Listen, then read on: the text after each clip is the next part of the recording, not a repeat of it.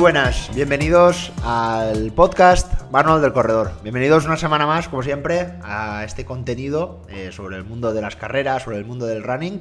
Y bueno, pues antes de empezar con el contenido de hoy, eh, ya sabes que estoy en plena preparación para ese próximo objetivo que dentro de unas semanas me voy a enfrentar. Nada, quedan días ya, que quedan días para esa traveserina que voy a disputar el día 3 de junio en Asturias, en pleno picos de Europa y la verdad es que muy bien. Y como te había dicho ya la anterior semana, pues me gustaría ir diciéndote cómo va esa preparación, ¿no? Vamos a dedicar también algunos episodios especiales en esa preparación a esa, a esa carrera. Y bueno, pues eh, esta semana ha sido un poco mm, diferente a lo que estoy acostumbrado, ya que, bueno, pues eh, he estado fuera, he estado de viaje, he estado con mi familia en unas mini vacaciones.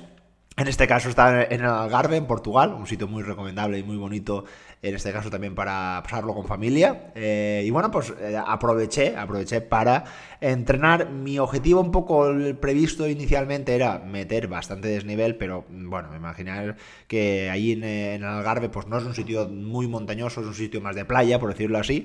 Ah, así que nada, me tuve que un poco eh, acondicionar a estos entrenamientos, eh, entender, y yo siempre lo digo, que eh, vacaciones no es sinónimo de parar y de dejarse, sino que se puede continuar entrenando si uno pues está en plena preparación de algún objetivo importante. Yo no me podía permitir el lujo ¿no? de parar estos días y justo estaba en semanas de bastante volumen y intentar meter bastantes horas de entrenamiento y bastantes kilómetros. Y bueno, la verdad que, muy bien.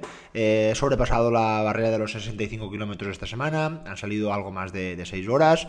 Eh, justo el sábado, cuando ya estaba aquí en mi zona, pues había una una carrera, ¿no? Que estamos haciendo aquí en un circuito de carreras de 10 kilómetros. Bueno, pues aprovechamos para ir corriendo, ¿no? Hasta esa, hasta esa población, que había una, distancia entre Denia y Pedreguer, ¿no? Que es la, ciudad donde, donde se celebraba la carrera, en este caso de 13 kilómetros, que pues me pude desplazar por la montaña y lo utilicé casi como un parte de calentamiento. Y la carrera, pues la hice en este caso en zona 2, ¿no? Un poco para acumular eh, kilómetros. Justo en toda la semana no había hecho mm, prácticamente nada de intensidad pensando en la carrera y pensando que iba a trabajar también un poco el tema de la, de la fatiga y bueno, pues eh, para que veáis un poco que uno se puede medio organizar y lo puede hacer. ¿Cómo, ¿Cómo se puede hacer? Bueno, pues cuando uno se va de vacaciones la hora que creo yo personalmente que menos podemos molestar es la primera hora de la mañana. Eh, yo me levantaba muy, muy, muy temprano, 6, 6 y media, y ya me iba a hacer eh, mi entrenamiento que normalmente no superaba la, la hora de duración, porque bueno, pues luego a lo largo de la mañana también, por supuesto, tenía que adelantar algo de trabajo para mis corredores que no les podía dejar de lado en estos días y eh, luego pues al resto del día pasarlo con la familia en la playa con algún en algún parque acuático no pues un poco para disfrutar también de, de, la familia. Así que como te decía ahora que pronto viene viene el verano se puede llevar se puede continuar eh, con esa vida sana, esa vida activa, esa, esa forma ¿no? de vida que tenemos los corredores, que no hay ningún problema. Y otra cosa, también si te apetece en estos días eh, descansar, parar también de la rutina, por supuestísimo, que no hay ningún tipo de problema, que yo muchas veces a mis corredores lo que suelo hacer es justo que me digan más o menos cuando tienen esa época de vacaciones, para que coincida con ese, ese momento del reset, que ahora, por, por ejemplo, eh, a inicios de verano, pues yo, por ejemplo, personalmente, pues en muchas ocasiones lo suelo hacer.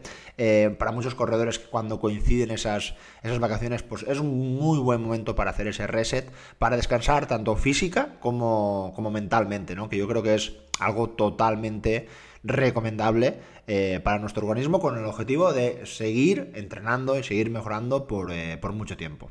Nada, vamos con el episodio de hoy, que vamos con una, una pregunta que me hizo mm, la semana pasada un corredor y fue un poco a raíz de la, entrevista que hicimos con Sebastián Sidco, que la verdad que he recibido mucho feedback de esa, de esa entrevista, porque bueno, Sebastián ya lo dije al principio del episodio, es, eh, es, muy rompedor, es muy innovador y la verdad es que a muchos les generó muchas dudas y muchos, muchas personas me preguntaron esto de la intensidad, de entrenar a baja intensidad. Bueno, te voy a presentar la pregunta y posiblemente te recomiendo por supuesto que escuches, que escuches la entrevista y así lo vas a contextualizar eh, para que veas un poco por dónde vamos. Así que vamos con el episodio de hoy.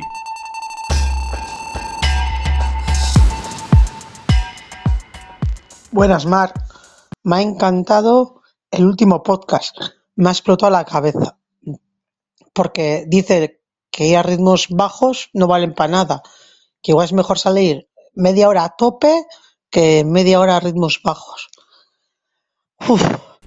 Te sigo de hace tiempo y me encanta, tanto a ti como a otros que comentéis cosas serias. Venga, ánimo. Bueno, pues como había dicho, hoy vamos a hacer un episodio un poco diferente. Eh, normalmente utilizo estas preguntas y respuestas, ¿no? Para utilizar un episodio. Eh, con, eh, normalmente utilizo cuatro preguntas con sus cuatro respuestas. Pero creo que esta, esta duda que nos dice este oyente es muy posible que muchos de vosotros, como decía, la, la tuvierais. Y pues bueno, venía un poco esa duda, ¿no? De si realmente con poco tiempo se pueden conseguir los mismos beneficios o podemos conseguir lo mismo que con poco entrenamiento, ¿no? Si hay algún atajo, si hay alguna forma en la que se puede conseguir, ¿no? Y esto fue realmente porque en la entrevista, como te decía, de la anterior semana eh, pasó esto con el entrevistado, que fue Sebastián Sitko. Algo que nos preocupa a la gran mayoría de corredores populares, amateurs, y es el tiempo, ¿no? Sabemos que en muchas ocasiones pues el atleta tiene muy poco tiempo, de hecho por eso puede ser que eh, tenga más éxito el correr que el ciclismo, porque mm, como hemos dicho, justamente para correr, para tener esas mejoras, con poco tiempo está bien. Pero bueno, dentro de ese poco tiempo, ¿tú dónde te irías eh, o cómo prepararías a un deportista? Desde el punto de vista de eh, un alto volumen o a bajas intensidades o todo lo contrario, mm, este famoso hit que está saliendo cada vez más, estas famosas sesiones más intensas que prometen eh, pues, eh, ciertos éxitos, ¿cómo lo plantearías tú o cómo podríamos dar un poco de sentido común? mira, lo que me comentas, en el mundo del ciclismo está sucediendo justo al revés. Ahora parece que se ha puesto de moda el, el LIT, ¿no? El entrenamiento a baja intensidad, mucho volumen, parece que la zona 2 es mágica, ¿no? Eh, no sé dónde se lo han sacado, la verdad, porque yo no he visto evidencia que lo respalde, pero bueno, ahí estamos. Pues mira, yo soy bastante pragmático. Eh, si tú no tienes tiempo, aumenta la densidad del entrenamiento, es decir, aumentas la carga en base a concentrar la intensidad en el volumen que tienes disponible. Entonces, ¿quieres llamarlo HIT? Llámalo como quieras, pero al final, si tú a la larga la mejora va a venir y digo en el muy largo plazo, por ir aumentando la carga. Si tú tienes unas horas acotadas, dígase ocho horas a la semana, si tiras de volumen y baja intensidad, la carga se te va a estancar rápidamente. Entonces, tienes que ir concentrando la carga con intensidad. Si quieres llamarlo hit, llámalo hit. Conforme se te abra el volumen, sobre todo en el caso del deportista profesional, que tiene pues, todo el tiempo del mundo para entrenar, pues, por ejemplo, los ciclistas, que es un caso muy extremo, es que más del 80% del tiempo eh, de entrenamiento lo pasan en zona 2 o inferior. Es que, claro, es que también hay una, un cierto límite en la intensidad que tú puedes tolerar semanalmente. Entonces, eh, tampoco podemos decir que aumentes la densidad. O sea, en el caso, no, no es lo mismo hacer un 50% de tiempo en intensidad para alguien que tiene 8 horas semanales que para alguien que tiene 30 horas semanales. O sea, esas 15 horas no las va a soportar nadie. Entonces, por eso en este, en este tipo de, de atletas, pues se tira más de volumen. Esa es un poco mi estrategia que, como puedes ver, es muy pragmática. Es decir, yo, tú me das unos ingredientes, yo te preparo el mejor plato que, que sepa preparar. Bueno, pues ya me imagino que te puedes ubicar, ¿no? De dónde viene la, de dónde viene la duda, ¿no? De este oyente y con esta afirmación, ¿no? Que nos dijo Sebastián, ¿no? A la hora de cómo afrontar el volumen, ¿no? Cómo preparar el volumen de entrenamiento de, de algunos deportistas, en este caso de, corredores. Él también comentó de, de, ciclistas. Y bueno, antes de empezar sí que estaría bien, pues el contextualizar, ¿no? Que esto yo creo que es algo muy interesante, muy importante. Y bueno, como sabéis, Sebastián pues eh, la gran mayoría de sus deportistas son eh, eh, ciclistas. Y aquí sí que le vamos a dar la razón en el conforme estaba al principio comentando de que en muchas ocasiones los ciclistas puede que vayan con un exceso de preparación de un alto volumen de entrenamiento a una baja intensidad y se olviden totalmente de los beneficios ¿no? que pueden aportar los entrenamientos de, alta intensidad. Pero bueno, justamente cuando estuvimos hablando de la, entrevista, pues la, forma ¿no? en la que podemos eh, diferenciar, sobre todo el correr con el ciclismo, la, la hora de diferenciarlo, ya que a nivel fisiológico sí que suceden cosas muy parecidas dentro de nuestro organismo, pero a nivel muscular y articular, pues aquí va a haber una gran diferencia, ¿no? Y ese bajo impacto que vamos a tener eh, corriendo comparado con el ciclismo, aquí creo que sí que hay que tener ciertas, eh, ciertas cosas en cuenta. Entonces, la duda, ¿no? La duda de dónde viene. Mm, ¿Podemos eh, sacar entrenamientos cortos con eh, la posibilidad de sacar esos mismos efectos, esos mismos beneficios con esos entrenamientos más largos, es decir, eh, se puede, por ejemplo, preparar un maratón con muy poco entrenamiento, entrenando por ejemplo 30 minutos al día, se podría, se podría hacer. Bueno, pues yo por mi experiencia te voy a un poco a contextualizar también, ¿no? Un poco por lo que he visto por mi experiencia con, muchos corredores. Eh, a la hora de hacer las entrevistas iniciales con muchos eh, corredores, pues les pregunto sobre su pasado deportivo. Y eh, tengo dos, tipos de, personas, ¿no? Que, para que veáis un poco cómo, cómo suceden estas cosas, ¿no? Eh, hay algunos, algunas personas que vienen de, mm, deportes, vamos a decir, más eh, de alta intensidad, más explosivos, con cambios de ritmo, como por ejemplo podemos decir el fútbol, el básquet, ¿no? Son eh, personas donde están muy acostumbrados a moverse de forma muy rápida y lo toleran muy bien.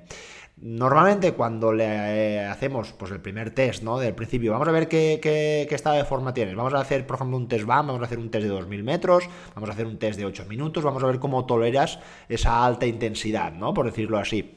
Mm, la verdad es que lo toleran muy bien, eh, hacen marcas muy buenas, pero luego cuando le decimos, venga, vamos a sacar esas zonas de entrenamiento, luego cuando sacamos esas zonas, vemos que a estas personas les cuesta muchísimo, muchísimo mantener un ritmo, vamos a decir, mm, bueno, comparado con esos ritmos que hemos, hemos encontrado en los ritmos más altos, más relacionados con esos porcentajes más altos o más cercanos al volumen de oxígeno máximo, que esto, esto creo que es muy importante y luego lo vamos a, a comentar. Eh, pero cuando le decimos, venga, hoy toca correr un poco más suave, mm, no pueden, les cuesta mucho, tienen que ir a ritmos muy, muy, muy lentos para que las pulsaciones más o menos estén en porcentajes, vamos a decir, cercanos a la baja intensidad. Es decir, por ejemplo, si vemos, eh, eh, lo he podido comprobar, sobre todo en, personas muy jóvenes, ¿no? Que, por ejemplo, personas que quieren preparar oposiciones me hacen un test BAM o hacen un 2000, por ejemplo, y me hacen un ritmo medio, vamos a decir, de 320, 330. Vamos, fabuloso, un ritmo fantástico. Y ahora les digo, venga, hoy vamos a hacer un entrenamiento muy suave a un ritmo muy, muy, muy bajito, ¿vale? Para ver un poco cómo vas. Eh, si has hecho, por ejemplo, las, mm, las pulsaciones te han salido, que las máximas han estado sobre 190 pulsaciones, venga, pues vamos a decir que más o menos tu zona de entrenamiento más suave, pues vamos a otorgarla entre 160 y 170 pulsaciones y entendemos, entendemos que la lógica es que pudiera correr pues a un ritmo, vamos a decir, por debajo de 5 minutos el kilómetro. Pues ¿qué ocurre? Que no pueden, no, no tienen la capacidad, no tienen la habilidad, no tienen la preparación, por decirlo así, para poder correr a esos ritmos. Es decir, al no tener esa base aeróbica, al no tener ese fondo, ¿no? Que muchas veces eh, llamamos, lo tienen realmente muy difícil de poder eh, tener buenos ritmos a, carreras más suaves. De hecho, este tipo de corredores suelen tener bastantes problemas en carreras tipo maratón, donde suelen, por ejemplo, tener eh, calambres, donde les cuesta sostener ese ritmo de, vamos a decir, de media intensidad durante mucho tiempo. Digamos que las pulsaciones se descontrolan y no pueden controlar todo esto es síntoma de que no tienen esa base aeróbica. Y en el otro lado de la balanza, en otro grupo, por decirlo así, me vienen otro tipo de personas que es totalmente diferente. Han tenido un pasado deportivo en la montaña, vienen, por ejemplo, del alpinismo, de, caminar mucho por montaña. Eh, otros, otras personas, por ejemplo, vienen del mundo del ciclismo, donde han hecho largas travesías, vienen del mundo del cicloturismo, ya sabéis, estas marchas muy largas. Y justo cuando les pongo eh, estos planes de entrenamiento, vamos a, decir, vamos a hacer hoy ese test BAM, pues tienen eh, registros realmente muy bajos. No, no les cuesta muchísimo eh, levantar las pulsaciones, eh, les cuesta muchísimo correr a alta intensidad, como que las piernas no les responden, lo pasan realmente mal, ¿no? Pero cuando les pido, oye, hoy vamos a hacer un, un entrenamiento suave, vamos a hacer un ritmo tranquilo, lo hacen sin ningún tipo de problema. Y claro, aquí qué es lo que ocurre.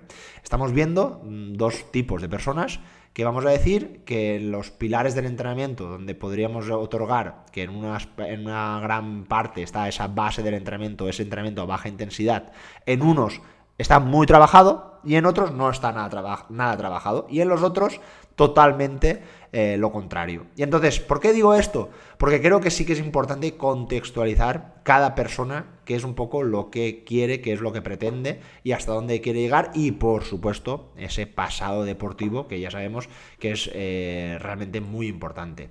No hay ninguna duda de que la evidencia científica nos da eh, bueno, pues, grandes beneficios a ese, tipo de entrenamiento que yo, yo, lo llamaba como el HIT, ¿no? ese entrenamiento de intervalos de alta intensidad, de muy alta intensidad, donde se han observado que en algunos tipos de personas, por ejemplo, personas obesas, personas con ciertas patologías o ciertas enfermedades, se han visto o se ha observado que se obtienen los mismos beneficios, casi los mismos beneficios, que en eh, el entrenamiento de más de larga duración o el, famoso LIT o SIT o cada uno lo llama como quiere. Mm, entrenamiento a baja intensidad o de larga duración, cada uno que le llame como quiera, por supuesto.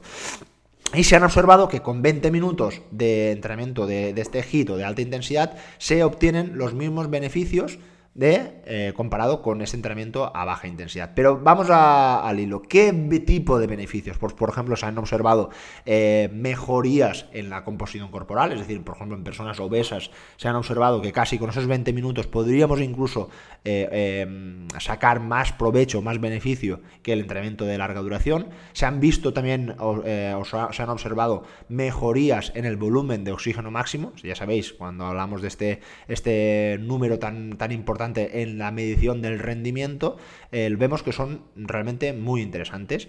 Pero vamos a la pregunta, vamos a, realmente a, investigar qué es lo que realmente queremos, ¿no? Y esto sí que es muy interesante porque, por ejemplo, para una persona que dispone de poco tiempo, que tiene tres horas a la semana y su principal objetivo es mejorar su eh, masa corporal, mejorar su capacidad eh, anaeróbica o más de potencia, o vamos a decir, mejorar su salud, pues yo creo que puede ser una muy buena estrategia el meter estos entrenamientos más de alta intensidad y si hablamos de porcentajes, pues posiblemente más del 50% del tiempo del entrenamiento de estas personas podrían ser de alta intensidad. Mm, vamos a decir que tendría su lógica.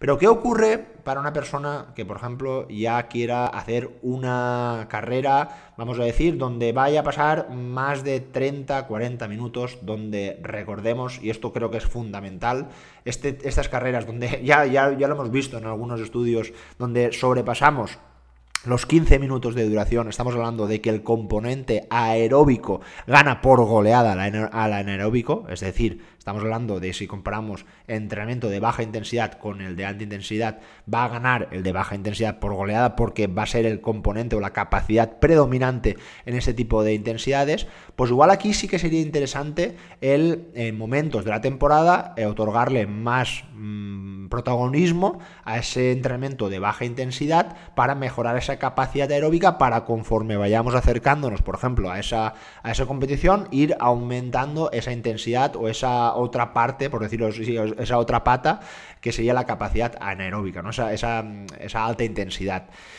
Pero ¿cuál es la realidad? Que voy otra vez con ello. Es totalmente imposible, pienso yo, preparar un maratón, preparar una ultra trail, preparar una carrera de más de 3, 4, 5 horas de, entrenamiento, de, duración en la carrera con 3 horas a la semana. Para mí es totalmente imposible, no se puede hacer eso, no se puede eh, llegar a esos volúmenes de carrera con esa poca eh, predisposición a, ese entrenamiento. Así que lo primero, lo primero que todo es que muchas veces muchos corredores me dicen, llevo una vida muy estresante, tengo mucho trabajo, tengo que estar con la familia y tan solo tengo esas 3, 4 horas de entrenamiento a la semana. ¿Me puedo plantear participar en un maratón? ¿Me puedo plantear mm, prepararme un ultra trail? A ver, por, por poder se puede, pero eh, debemos de entender que no que vas a llegar con ese volumen pienso yo, por muchas series que hagas, por muchas adaptaciones que puedas generar con ese famoso hit o con esos entrenamientos de alta intensidad, mm, yo considero que no vas a tener esa base, no vas a, trabajar esos pilares del entrenamiento de baja intensidad que mm, esta vez sí, yo creo y la ciencia creo que también está ahí para apoyarlo, sí que da mucha evidencia con esa, esa famosa biogénesis mitocondrial que es totalmente fundamental para que todo esa o todas nuestras mitocondrias se conviertan en auténticas máquinas económicas de transformar oxígeno en energía. Y esto yo creo que aquí sí que estamos todos de acuerdo de que es una de las formas en la que corriendo a baja intensidad lo vamos a poder eh, conseguir, ¿no? Entonces, eh, yo creo que es muy importante contextualizar, repito, eh, a partir de cada uno qué es lo que pretenda, qué es lo que quiera, llegar hasta ese punto de vista. Y volviendo un poco también a lo que estábamos hablando del impacto, donde, teníamos que diferenciar entre el ciclismo y eh, la carrera, esto creo que también es algo muy importante. Yo, por ejemplo, eh, considero que si le meto a una persona mm, sedentaria, a una persona que no está muy habituada al entrenamiento de alta intensidad, si le, provoco, le, le implemento estos entrenamientos más intensos, más parecidos a la velocidad, considero que la posibilidad de lesionarse va a aumentar una, porque no va a estar adaptado, no va a estar preparado, mm, por una parte, cardiovascularmente a poder hacerlo, porque posiblemente en muy poco tiempo se vaya a fatigar. Y la otra es que eh, va a tener un alto componente o un alto porcentaje de lesionarse porque no va a tener esa técnica adecuada, porque no va a tener esa mm, eh, adaptación muscular preparada a correr 30 segundos al 90% de su máxima intensidad, no va a tener tampoco eh, el, conocer ¿no? a su organismo, a sus ritmos, para poder sacar ese máximo entrenamiento. Entonces, mm, yo, por ejemplo, considero que una muy buena forma de meter, por ejemplo, la alta intensidad, simplemente, por ejemplo, ya con el propio entrenamiento de fuerza, ya vamos a un poco a entender qué es lo que significa ese, ese entrenamiento más más intenso donde te genera esa fatiga y luego también podría ser una buena intensidad precisamente pues quitarle ese componente del impacto y trasladarlo por ejemplo en la, bicicleta. Meter por ejemplo un hit como estábamos diciendo a una persona sedentaria a una persona que tenga porcentajes de grasa relativamente altos pues igual sería muy interesante meterlos por ejemplo en la en el ciclismo. Y una vez esta persona empiece poco a poco a ir aumentando esa, adaptación, mm, y esto creo que es cuestión de mucho tiempo, de mucho, mucho tiempo, ya podríamos empezar a meter esa alta intensidad. Porque normalmente la gran mayoría de lesiones vienen por esto, porque una persona está yendo, mm, vamos a decir, está quemando las etapas demasiado rápido. ¿Y qué quiere decir esto? Bueno, pues que se mm, está preparando un 10K, las semanas anteriores se está matando a hacer series, llega a ese 10K con algún riesgo de lesión porque ya puede haber alguna sobrecarga y justo cuando va a esa carrera pues puede tener algún problema de sobreuso en, esa musculatura, en esas articulaciones y por supuesto eh, puede también tener alguna rotura, algo muy relacionado como te decía con esa sobrecarga y normalmente, normalmente suele pasar porque hemos ido más rápido de lo que debíamos. Y un poco también hilándolo con las personas que empiezan, yo también considero que una persona que empieza simplemente un plan de entrenamiento donde, alterna caminar con correr, el simple hecho de levantar las rodillas ya va a ser un esfuerzo totalmente eh, desafiante para su organismo y yo creo que ya está bien, no hace falta tampoco estresar tanto a estas personas para meter entrenamientos intensos, cortos, eso sí, son cortos, pero realmente eh, intensos. Y otra de las cosas también que creo a favor del entrenamiento a baja intensidad, pues yo creo que es ese efecto placentero, ese efecto de poder eh, pues disfrutar del paisaje, de poder entablar una conversación con tu compañero, con tu amigo, con tu pareja, y esto realmente, pues en un entrenamiento de alta intensidad, pues uno no va a poder hablar mucho con sus compañeros, ¿no? Y yo creo que esto también es muy interesante y muy importante a la hora de generar esa adherencia al entrenamiento, que sabéis que esto es totalmente importante. ¿Qué quiere decir esto? Pues que realmente te lo pases bien, que lo disfrutes, que salgas a caminar por la montaña y hagas dos horas de caminata por montaña o de un caco por montaña y notes cómo la baja intensidad estás trabajando pero realmente no estás, te estás esforzando al máximo para llegar totalmente deshecho, mareado y deshidratado a casa. No queremos eso porque posiblemente la semana que viene mm, lo tendrás que volver a hacer y tendrás un mal recuerdo de esa sesión y no queremos eso, queremos que tengas una sesión fácil, una sesión placentera, una sesión donde lo, realmente lo pases bien. Dicho todo esto, cuando ya te hayas hecho toda esa preparación, toda esa adaptación, Mm, como hemos dicho muchas veces, y creo que también en este caso en, el entrevistado también lo decía, que a veces nos olvidamos de la alta intensidad, en este caso justo en la balanza contraria. Creo y considero que también, si queremos mejorar, si queremos salir de esa zona de confort, como, como hemos dicho muchas veces aquí en, en, estos episodios, es muy interesante, es muy recomendable trabajar la alta intensidad desde muchos métodos, ¿no? Desde la velocidad, de, estos, de estas series más largas, más cortas, series encuestas, se pueden trabajar de muchísimas formas, pero sí que considero que la base del entrenamiento, sobre todo para corredores de larga distancia, que repito una vez más, que yo aquí englobaría a personas que corren o que la duración de sus entrenamientos superan los 30-40 minutos, yo para mí esto ya es media larga distancia.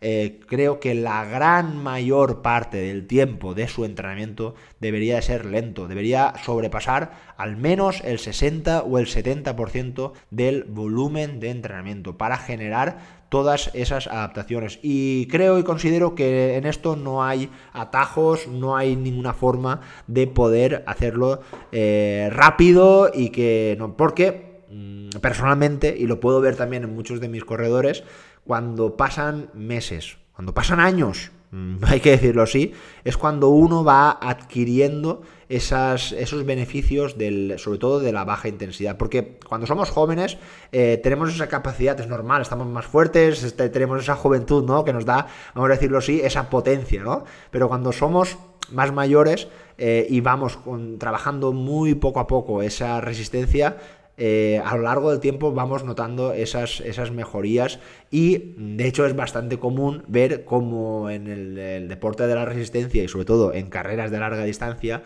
vemos como mm, corredores de con edades superiores a los 30 o incluso los 35 años están realmente teniendo eh, pues, pues rendimientos realmente muy altos y es porque han hecho una buena estrategia de, de, sus volúmenes de entrenamiento y esto es debido a que la resistencia es una de las capacidades que más podemos, capacidades físicas, que más podemos alargar durante el tiempo. Yo creo que esto también, el trabajar desde el punto de vista desde un volumen de entrenamiento con altas dosis de entrenamiento a baja intensidad, pues yo creo que también es muy, muy interesante.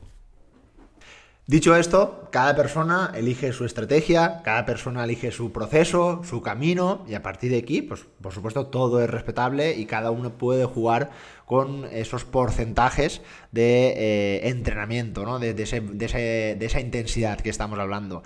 Em, yo un poco por los que, para los que me conocéis, mm, yo creo que me considero, no estoy, estoy más cerca del deporte salud que no del deporte rendimiento y para mí, como muchas veces eh, he dicho, eh, para mí el éxito, la recompensa, la medalla o la mejor copa que cada uno pudiera llevarse es poder correr por mucho tiempo, por muchísimo tiempo, el tener la capacidad eh, o la habilidad, o como lo quieres llamar, de poder con 70, 75, 80 años o más, ojalá, de poder continuar corriendo. Y yo creo y considero que el correr a baja intensidad, el correr eh, a fuego lento, como le llamo yo muchas veces, creo que mm, nos va a dar los ingredientes para poder correr por mucho tiempo. A partir de aquí, bueno, pues cada uno, como te decía, puede aumentar o disminuir esa, intensidad conforme un poco lo que más le, plazca. Así que cada uno que decida. Nada, nos vemos la próxima semana con un nuevo episodio, un nuevo contenido y nada, espero haberte ayudado con esta, con esta duda que estoy seguro que muchos de vosotros tuvisteis al oír este, esta fantástica entrevista de Sebastián Sitko, que la verdad es que estuvo muy bien, fue muy interesante y que por supuesto mm, cada maestrillo tiene su librillo y entre todos nos tenemos que escuchar y nos tenemos que respetar, por supuesto, eso siempre. Un fuerte abrazo a todos, venga, adiós.